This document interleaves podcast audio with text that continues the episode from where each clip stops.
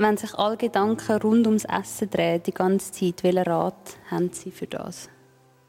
Ja, das wäre eigentlich schon ein ganz zentrales Zeichen von einem schon mehr als gestörten Essverhalten.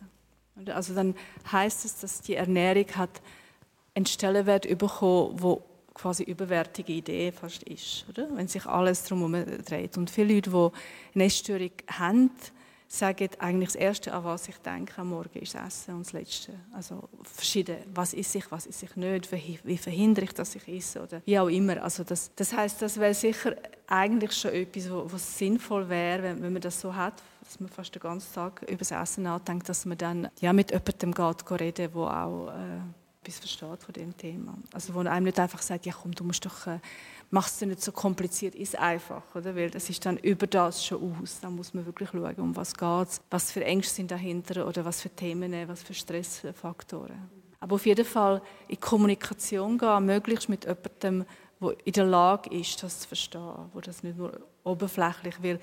Das ist eigentlich das Wesen von psychischen Problemen, wenn Sie so wollen. Sie sind empathisch nicht einfach so eins zu eins verstehbar. Oder? Also pathologische, wenn Sie so wollen, Ängste. Das Klassische ist, dass, dass, dass so die wie soll ich sagen, gesunde Menschenverstand und natürliche Empathie sich fast zum Teil ein bisschen entzieht. Man muss schon sehr viel mehr wissen eigentlich, um zu verstehen, warum jemand, der zum Beispiel normalgewichtig ist und gut ausgesetzt das Gefühl hat, er müsse irgendwie wahnsinnig schauen, was er isst, weil er sonst äh, explodiert. Oder? Also das heißt, wenn man so etwas hat, wäre es gut, wenn man in Dialog geht mit jemandem, möglichst mit jemandem, der in der Lage ist, ein Verständnis aufzubringen. Ja, vielleicht an dieser Stelle ist es halt wirklich so, wenn man merkt, dass man schon alle Gedanken nur noch ums Essen hat und auch wenn es einem mega schwer fällt, um irgendwie Hilfe zu holen, ist es halt wirklich eigentlich der beste Schritt, den man machen kann. Also ich habe jahrelange Essstörung, schwer magersüchtig und das Einzige, was ich rückblickend kann sagen kann, was wirklich geholfen hat, sind Gespräche, Therapien, dich auf den Weg einladen, der am wüstesten ist. Eigentlich immer, wenn es sich falsch anfühlt und ein schlechtes Gewissen hast, ist dem Weg zum Gesundwerden. Und das kann ich wie einfach allen mitgeben. Je, je weniger du es machen willst, desto mehr lohnt es sich, um eben nachher keine Ahnung, die drei Sparten, die Sie vorher erwähnt haben, wieder zurückzubekommen. Sei das wieder einen Job haben, wieder können studieren, wieder in Beziehungen sein und einfach es auch wieder geniessen Und ich glaube, Ab einem gewissen Punkt, wenn sich alles nur um Essen dreht, kommt man nicht mehr leider raus. Und es ist auch absolut keine Schwäche, wenn man dann sagt, hey, ich brauche einfach Hilfe. Ich frage mich auch immer, die kleinen Kommentare, die man vielleicht macht oder die man hört, ist das auch eine Art von, dort fängt es an, also man, man nackt an anderen Personen. Also zum Beispiel, man sieht sich nach langer Zeit wieder und sagt, ah, du siehst aber gut aus, du hast abgenommen. Was spielt das für eine Rolle? Was spielen die kleinen Bemerkungen für eine Rolle? Ja, also das ist etwas extrem Häufiges, oder? Das, also ich bin letztens bin ich auch am Flughafen, ist, ist eine junge Frau abgeholt worden aus der Ferien offensichtlich und das erste, was sie gesagt, hast du schön gehabt? Hm, man sieht, du hast zugenommen. Und es war so einfach ganz laut vom Flughafen und es ist ja vielleicht noch gemeint, gut gemacht, also hast, hast du es geschmeckt, oder? ist gut gewesen. Aber eben, sie lachen da, es ist irgendwo ist es übergriffig. Oder? Ich denke, das ist etwas, was man wirklich sich versuchen zu verkneifen. Und das ist auch etwas, jetzt, wenn man ein Kind in Pubertät hat, dort ist es ja auch häufig so, dass Eltern sagen, isst nicht so viel oder isst mehr und so. Und das ist fast nie hilfreich. Also ich glaube, es geht so ein bisschen in beide Richtungen. Also gerade am Anfang von der Anorexie ist von allen Seiten so, oh, du hast abgenommen, es sieht mega gut aus und mega sportlich. Und irgendwann ist, oh mein Gott, du hast noch mehr abgenommen, es sieht langsam nicht mehr gut aus. Aber das Umgekehrte kommt dann auch, wenn du in Therapie bist. Jedes Mal, wenn sie dich sehen, ist so, oh mega cool, du hast zugenommen. Und im Kopf ist, oh mein Gott, ich habe zugenommen. Und es ist wirklich der unhilfreichste Kommentar, den man jemandem mit einer Essstörung kann sagen kann, so, hey, wir freuen uns, du hast zugenommen. Ist so, freu dich im Stillen, es hilft mir nicht so viel, wenn es mir sagst. Ja, es ist wie je weniger Fokus auf, wie du aussiehst und ob du jetzt dünn bist, abgenommen hast, zugenommen hast, desto einfacher ist es für zum Beispiel mich jetzt gewesen, um einfach weiterzugehen. Möglichst Fokus einfach auf, aufs Leben. Ich meine, Essen ist einfach, es soll nebendran sein und nicht immer in der Mitte. Ja, ich habe mich schon auch gefragt, das ist jetzt vielleicht ein bisschen provokant formuliert, aber ist dann Magersucht eine Krankheit der Wohlstandsgesellschaft oder der westlichen Welt? Ja, also es ist sicher so, dass Essstörungen allgemein sind bei uns in der westlichen Welt verbreiteter als in anderen Kulturen, die mit Unterernährung im Prinzip kämpfen. Das ist so. Man muss aber sagen, Anorexie hat es eigentlich, man weiß es äh, aus Bericht, so früher hat man das das heilige Fasten genannt zum Beispiel. Also die Idealisierung von Enthaltsamkeit, auch in Bezug auf Ernährung, das ist nicht ganz neu. Aber in dem Ausmaß, wie wir es heute haben, hat sicher, äh, ist es sicher ein Teil von unserer Kultur. Ja, also die Frage war, ob man sagen kann, die machen unbewusst Selbstmord. Das ist eine gute Frage. Das sieht ja von außen so aus, oder? Was faszinierend ist, ist, dass die Leute eigentlich bis zum Schluss oft das Gefühl haben, ich nicht. Also ich pack's. Also ich kann noch so untergewichtig sein, ich pack's. Also das ist ja auch so etwas von ich bin stark, ich bin nicht gefördert. Das ist irgendwie etwas, fast ein Arroganz, oder? Aber das ist es natürlich insofern nicht, als es ein unglaublicher Kampf ist um Selbstwert, ein innerer Kampf um Selbstwert. Aber es ist so, dass Überzeugung ist, ich kann sagen, was ihr wollt, ich funktioniere noch und, und also ich überlebe das sicher. Also das ist Bewusste. Und ich würde sagen, es ist insofern kein Selbstmord, weil Eben die Leute wollen nicht unbedingt sterben, aber sie tun lieber in Kauf nicht, dass sie sterben, als dass sie die stabilisierende Effekt der Essstörung würden aufgeben wenn sie so ganz schlimm wird. Oder? Und dann gibt es natürlich auch eine Gewohnheit. Also es gibt, wenn man sehr lange einfach eine Essstörung hat, zum Beispiel sehr lange unter- oder sehr lange übergewichtig war, dann ist es ganz schwer, aus dem rauszukommen, das zu kehren. Deswegen ist auch von der Behandlung quasi ist auch wichtig, ein Teil von der Behandlung ist, es soll nicht chronisch werden. Also das ist manchmal ist so, dass sie dann auch in der Behandlung sind und sagen, ich will es ändern, aber ich kann nicht. Und da ist jetzt auch weniger das Essen allein das Problem, sondern was sie dann zum Teil sagen, ist, wenn ich dann esse, habe ich so ein schlechtes Gewissen. Und ich fühle mich so blöd. Es ist fast wie wenn ich eine Kröte verschluckt hätte. Das ist von außen fast nicht nachvollziehbar. Es ist dann nicht einfach, ich will nicht zunehmen. Es hat sehr viel Unfreiwilliges drin. Also ich würde jetzt sagen, in dem Sinne, jetzt ist es, es, es sieht aus, wie wenn jemand dann Suizid aber es ist es eigentlich nicht. Es ist ein Kampf um Selbstwerterhaltung. Also mir ist jetzt im Laufe der Diskussion in den Sinn gekommen, dass man früher mal gesagt hat, ich weiß nicht, gilt das noch, die Rolle der Mütter, dass die da fast noch Schuld haben an einer Anorexie der Töchter. Und da komme ich einfach in den Sinn, so äh, Familientisch, äh, Tochter, wo eigentlich will, das Thema vom Kind aus, vorpubertär, mit der Mutter so ein bisschen in Kampf gehen über das Essen. Das isst sich nicht und die Mutter will, dass sie isst und dann äh, hat das etwas mit dieser Theorie. Mutter, Mütter haben eine Rolle. Also Mütter haben immer eine Rolle. Aber äh, was ich vorher schon gesagt habe, es gibt wirklich keine Kausalität. Also man hat recht viel Forschung gemacht äh, im Rahmen von der Familientherapie und man hat nicht können sagen, so eine Art von Mutter oder so eine Art von Mutter-Kind-Beziehung macht eine Essstörung. Oder?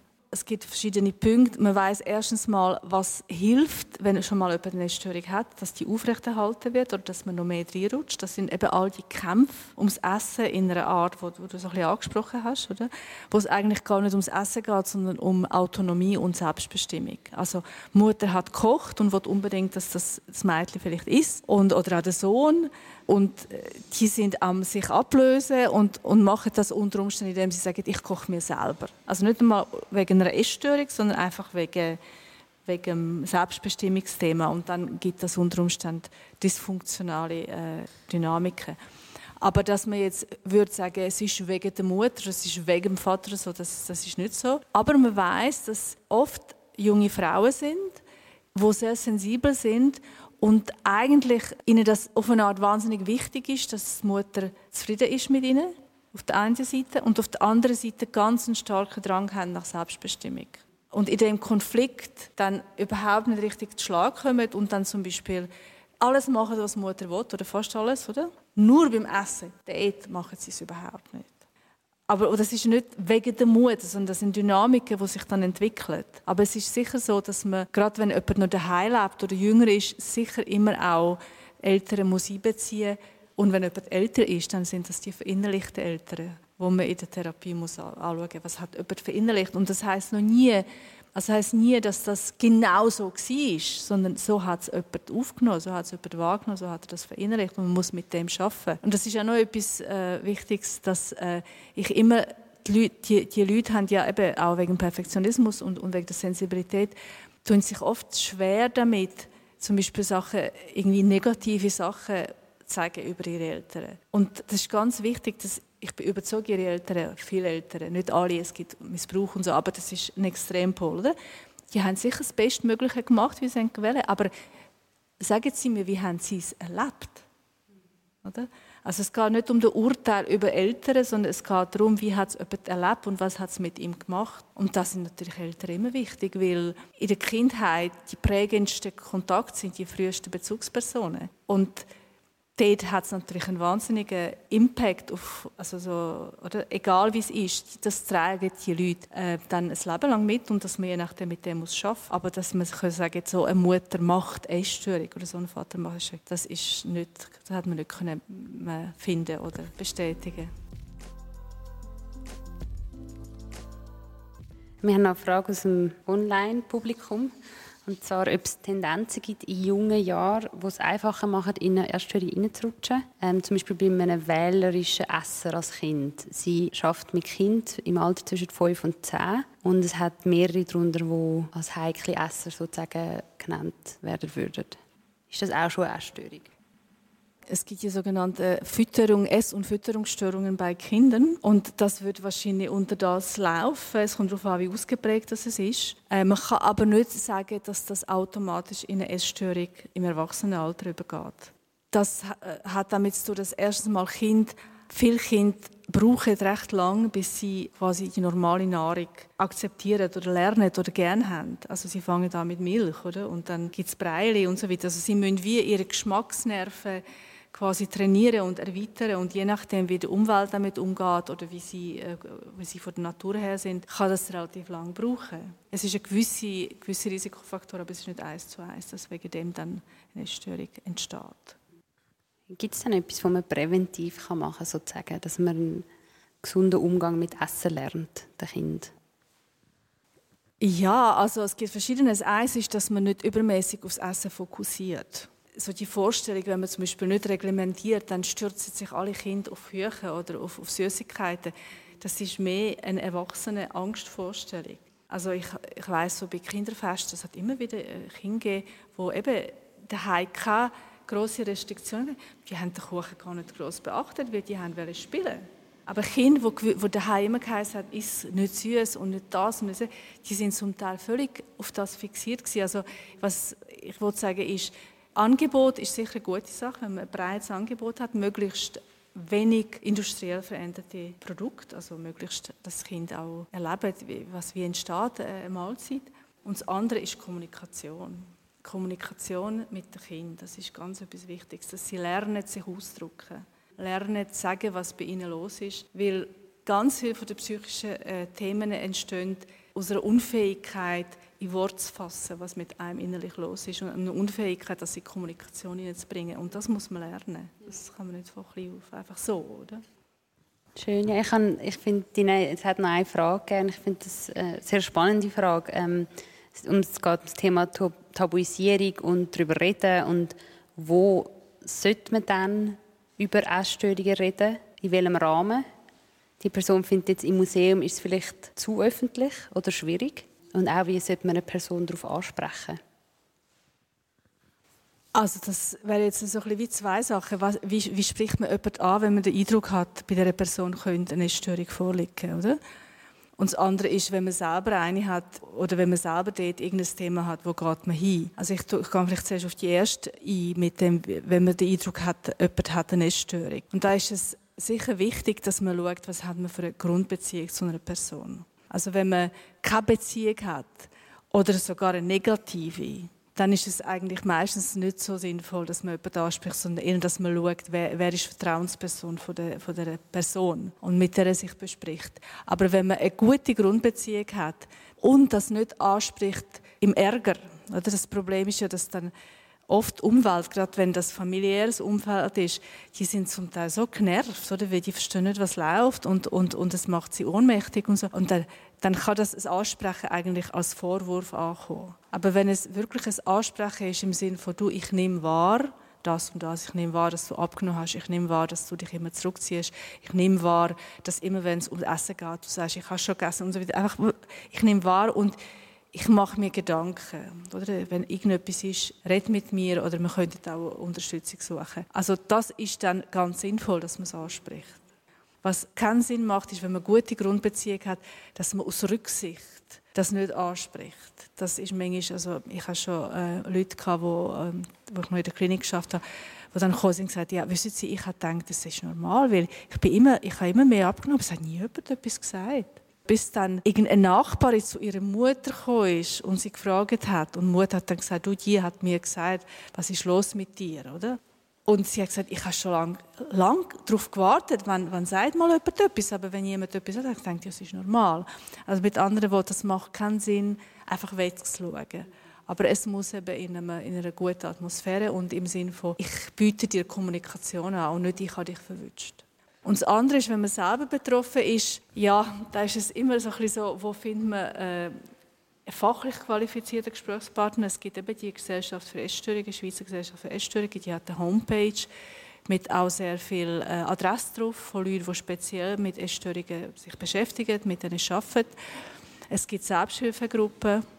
Oder vielleicht hat man die ein oder andere Freundin, wo man weiß, die kennt das Thema oder wo man Gefühl hat, die ist sensibel genug, dass ich mit ihr darüber reden kann. Aber es ist sicher nicht etwas, wo man einfach so am Stammtisch äh, einfach so äh, nicht, weil man sich man sollte schämen dafür, sondern wenn man einfach dann nicht die, die Antwort bekommt oder die Resonanz bekommt, die man braucht, damit es hilfreich wäre.